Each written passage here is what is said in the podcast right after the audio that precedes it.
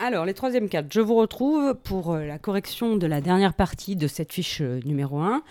Euh, donc, c'est le troisième podcast consacré à cette fiche numéro 1. Donc, nous avions lu deux textes. Un texte qui parlait de l'élargissement de l'Europe, qui était un extrait d'une chronique de Bernard Guetta sur la radio France Inter. Un texte de 2002, donc un texte finalement pas si récent, mais qui traduit bien le sentiment face à l'élargissement de l'Europe, sentiment qui est quand même, il me semble, encore d'actualité.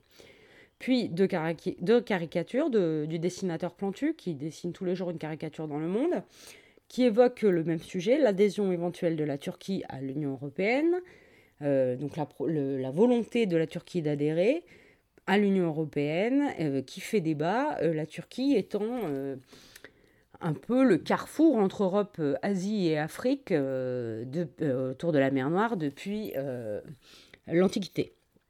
Et puis, euh, dernier euh, document, euh, un extrait du journal Courrier International de 2002, donc il y a aussi 18 ans, et qui évoque en 2002 le moment où les pays de l'Est rentrent dans l'Europe en 2007, et qui fait part d'inquiétudes liées à cette entrée de pays dans l'Union européenne qui existait alors, qui existait alors, mais qui reste quand même encore d'actualité face à l'adhésion de pays comme le Kosovo, par exemple. Alors, je vous demandais euh, quelles sont les deux craintes des habitants des pays de l'Union européenne face à l'adhésion éventuelle de nouveaux pays à l'Union européenne? Eh bien, euh, dans le texte de Bernard Guetta, euh, qui commence par parler effectivement d'inquiétude, puisqu'il utilise dans le premier texte la phrase suivante pour introduire son propos, l'élargissement c'est en fait inquiète, quelles sont les inquiétudes qui sont présentées? Première inquiétude, c'est une inquiétude liée à la culture euh, des nouveaux euh, habitants de l'Union européenne. Euh, culture différente de celle des premiers membres de l'Union européenne, qui étaient plutôt les pays de l'Europe de l'Ouest, du Nord et du Sud une culture de l'Est, hein, puisque quand il écrit ce texte, il parle des pays de l'Est qui vont rentrer dans l'Union européenne. Donc la crainte euh, de euh, effectivement voir euh, arriver à l'ouest de l'Europe une culture étrangère qui, dans l'esprit des gens, peut être différente de la culture de l'ouest de l'Europe, c'est plus une impression, une légende qu'autre chose, puisque les Européens ont quand même une histoire commune. Hein. Leur histoire commune, c'est celle de l'Antiquité, de les civilisations romaines et grecques. Hein qui ont et ensuite du Moyen Âge, euh, les empires euh, carolingiens, les empires ottomans, des choses qu'on a étudiées en cinquième. Donc l'idée que euh, donc il y a une forme de peur de l'étranger, hein, première inquiétude, et puis deuxième, la deuxième inquiétude est liée à la, la première, c'est l'idée que l'arrivée de ce nouveaux pays plus pauvres dans l'Union européenne ferait venir dans la partie la plus riche de l'Union européenne des migrants attirerait des entreprises, euh, des personnes en gros venues euh, travailler en, Europe de l'Ouest hein, pour chercher un, meilleur métier et qui, c'est une inquiétude sur laquelle, laquelle surfe souvent l'extrême droite en France, qui viendrait prendre le travail dans les pays d'Europe de l'Est, l'Ouest, pardon, là où il y a déjà beaucoup de chômage. Donc, par exemple, quand la, Pologne a adhéré à l'Europe, il y avait tout un, dans les médias, tout un discours autour des plombiers polonais qui viendraient travailler en France et prendraient le travail des plombiers français. Alors c'est complètement faux euh, ce discours, il faut le savoir, puisque euh, la plupart du temps, euh, les migrants, quand ils arrivent dans des pays, ils occupent des emplois qui sont peu prisés par les locaux, hein, par exemple, travaillent dans la restauration, dans le bâtiment, et ce sont des secteurs d'emploi qui cherchent, des travailleurs parce que euh, ce sont des secteurs d'emploi où les locaux souvent ne travaillent plus. Et puis, dans l'autre sens, euh, qu'est-ce qu'ils craignent? Ils craignent que ces pays attirent chez eux des entreprises de chez nous, c'est-à-dire que les entreprises françaises, par exemple, délocalisent à l'est de l'Europe, euh, alléchées par le coût de la main-d'œuvre qui est beaucoup plus bas. Effectivement, hein, dans les pays de l'Union européenne à l'est, le salaire moyen est beaucoup moins élevé que le salaire à l'ouest. Euh, or, euh, cette idée est assez fausse aussi, dans le sens où la délocalisation, elle n'a pas attendu l'entrée dans l'Union européenne en 2007 des pays de l'Est pour se faire, et euh, elle se fait aujourd'hui dans un cadre beaucoup plus vaste que celui de l'Union européenne, puisque une grande partie des, entreprises ont été délocalisées plutôt vers l'est de l'Europe, mais plus qu'à l'est de l'Europe, en Asie. Hein. Donc finalement, ces inquiétudes, elles, elles existent, mais elles ne correspondent pas à une réalité, à quelque chose de vrai, puisque les flots migratoires et la délocalisation euh, c'est quelque chose euh, qui existe euh, dans le cadre de la mondialisation et qui existait avant la constitution de l'Union européenne. De plus, je vous le répète, les migrants font plutôt des travaux, des emplois, occupent plutôt des emplois qui sont délaissés par les locaux. Ensuite, si on regarde les deux caricatures sur la Turquie, donc deux caricatures qui vous présentent l'adhésion à la Turquie. Donc l'adhésion, c'était ma question 2, éventuelle de l'UE, de quel pays est évoquée par les deux caricatures ci-dessus? Eh bien, c'est l'adhésion de la Turquie. Hein. on pouvait le prouver grâce euh, euh, au drapeau turc présent sur les deux documents. Euh, on aperçoit sur le premier document la, mosquée qui est l'ancienne basilique Sainte-Sophie d'Istanbul, qui, n'est pas la capitale de la Turquie, puisqu'il s'agit d'Ankara, mais qui est la plus grande ville de Turquie. Est-ce que cette volonté d'adhérer à l'Union européenne est ancienne ou récente? Alors voilà ce que je vous posais comme, question. Bien sûr, euh, c'est une, volonté qui est ancienne, puisque euh, le dessin euh, de droite date de 2005, et on vous dit que cela fait 43 ans que le monsieur attend dans la salle d'attente, le monsieur représentant bien évidemment la Turquie. 2005, 43 ans, vous n'avez plus qu'à faire le calcul. 2005, 1965, 1962. Donc depuis 1962, on est actuellement en 2020, la Turquie a formulé une demande pour entrer dans l'Union euh, européenne. Donc c'est une demande ancienne. Euh, la Turquie a toujours fait débat parce qu'elle euh, est à mi-chemin entre Orient et, Occident, et c'est notamment culturellement, c'est plutôt un pays qui a l'histoire euh, lié à la religion euh, musulmane et donc euh, qui n'est pas, comme la plupart des pays d'Union européenne, des pays qui ont une histoire plutôt chrétienne. Néanmoins, ça pourrait, l'adhésion à la Turquie, certains sont contre parce qu'ils trouvent qu'il y a trop de différences culturelles entre la Turquie et le reste de l'Union européenne, et d'autres sont plutôt pour parce que ce, cette adhésion de la Turquie à l'Union européenne permettrait euh, de faire un pont entre Orient et Occident et permettrait euh, à l'Union européenne d'avoir parmi ses membres quelqu'un qui soit en mesure de négocier avec d'autres pays euh, utilisant l'arabe comme langue et de pays, d'autres pays dans lesquels la nation est principalement de culture musulmane, de religion musulmane. Aujourd'hui, l'adhésion à l'Union européenne est beaucoup moins à l'ordre du jour car le président de la Turquie, Erdogan, est un président euh, qui euh, se comporte euh, actuellement presque comme la Turquie est en train de devenir une dictature. C'est un pays laïque qui est de moins en moins laïque. Et les relations entre le leader turc et l'Union européenne sont très tendues. Dernière question, elle portait sur les dernières questions, 4, 5, 6 portaient sur le dernier texte. le, en 2007, combien de pays ont adhéré à l'Union européenne? En 2007, euh, eh bien, vous l'avez vu dans le texte, c'est le cinquième élargissement de l'Union européenne, c'est-à-dire que c'est la cinquième fois qu'elle s'agrandit en nombre de pays. Et cet élargissement a compté à l'époque euh, 10 pays nouveaux.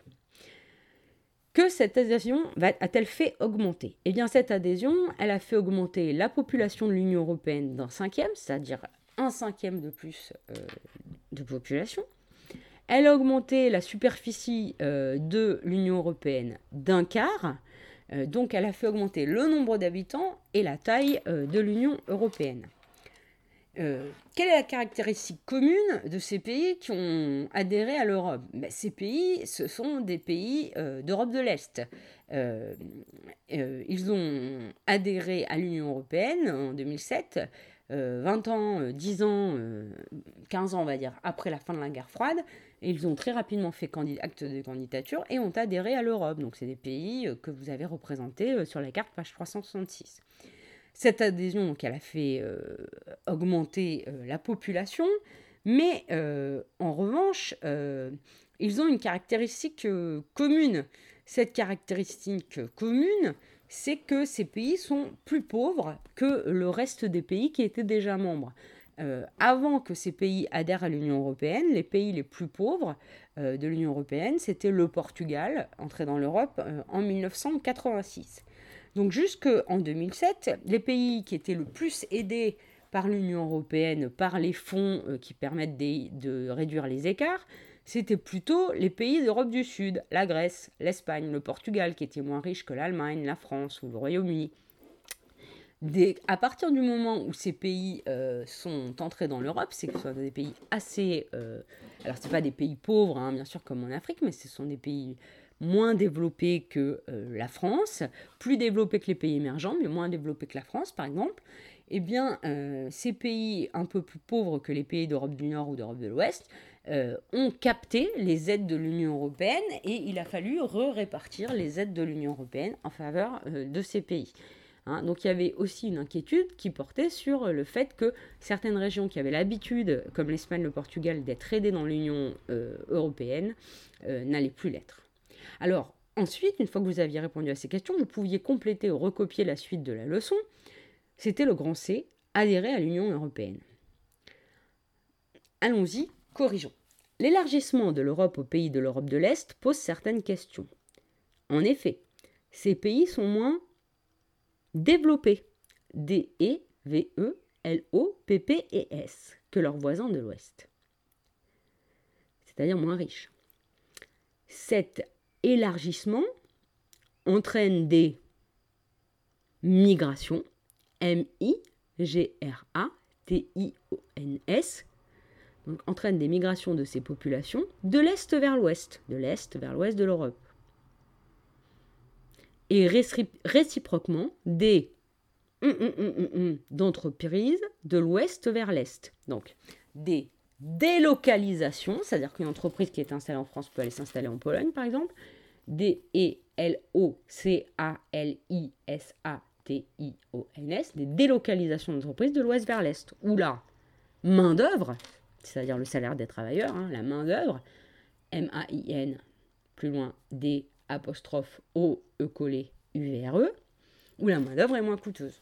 Alors effectivement, ça a entraîné des migrations, pas dans les proportions qu'on pouvait envisager, mais c'est vrai que par exemple au collège, nous avons beaucoup d'élèves qui sont originaires de pays d'Europe de l'Est, hein. euh, des pays d'Europe de l'Est qui sont venus euh, s'installer, et on peut le comprendre aussi, dans des pays où la vie est plus facile pour y chercher du travail. Hein. la migration euh, n'est rarement un choix, elle est souvent subie pour pouvoir avoir une vie meilleure. Et certaines entreprises se sont délocalisées à l'est de l'Europe. Mais euh, ce, phénomène de délocalisation, hein, euh, finalement, ce n'est qu'un morceau du phénomène mondial de délocalisation des entreprises. On continue. L'adhésion d'un pays comme la Turquie, grand T, E, reste en débat, mais semble donc de moins en moins sûr. Il sera d'ailleurs difficile de faire fonctionner, alors là il y avait deux mots, c'était peut-être difficile pour vous de trouver, j'avais mis qu'un seul trait, difficile de faire fonctionner l'Europe à plus de 27 membres, sachant qu'elle vient d'en perdre. Les institutions européennes ne sont pas faciles à faire fonctionner. Hein alors peut-être qu'au-dessus, on peut mettre, il sera d'ailleurs difficile de construire l'Europe à plus de 27 membres. Et pour éviter la répétition, les institutions européennes ne sont donc pas faciles à faire fonctionner. FON, c'était IO2NER. En effet, pour prendre des décisions, il faut l'unanimité, c'est-à-dire toute l'unanimité, U-N-A-N-I-M-I-T-E, des voix des États. C'est-à-dire que pour prendre une décision, il faut que tous les pays soient d'accord ensemble. Par exemple, à un moment, quand il y a eu une crise économique en Grèce, certains pays étaient pour aider la Grèce et certains étaient contre l'aider. Et donc, on n'a pas pu prendre une décision commune. On continue. Il faut l'unanimité des voix des États. L'Europe est une association d'États. Grand E, T, A, T, S et il lui est encore difficile d'adopter une politique commune, P-O-L-I-T-I-Q-E. Elle reste encore avant tout une zone de coopération économique. Et c'est O-N-O-M-I-Q-E. Une zone de coopération économique. C'est-à-dire que l'Europe, elle fonctionne très bien sur le plan économique, mais pas encore assez bien sur le plan politique. C'est-à-dire qu'on n'arrive pas à se mettre d'accord sur le plan politique par rapport, par exemple, à l'attitude à avoir face aux États-Unis, face à des pays comme la Chine ou comme la Corée, ou par exemple la Syrie. Donc elle reste encore avant tout une zone de coopération économique, actuellement fragilisée par la crise. Et je pourrais même dire par la crise économique ou la crise du, coronavirus. Hein. Si on prend cet exemple, euh, on est fragilisé par la, qui va la crise du coronavirus risque d'entraîner une crise économique. Donc elle est encore fragilisée par la crise économique. C'est-à-dire qu'aujourd'hui, l'Europe, c'est plus une association d'États économique qu'une association politique d'État. Voilà, j'ai enfin corrigé euh, cette fiche de travail euh, numéro 1. Je vous retrouverai euh, pour la suite avec d'autres podcasts, pour la suite de la correction du travail que je vous donnerai. Je vous souhaite à tous de bien travailler, je pense bien à vous, j'espère vraiment vous revoir d'ici la fin de l'année. on fait tout ce qu'on peut pour que tout se passe pour le mieux, croyez-moi, mais c'est pas facile et voilà. Je vous embrasse, permettez-moi de le faire sur les deux joues et je vous retrouve bientôt.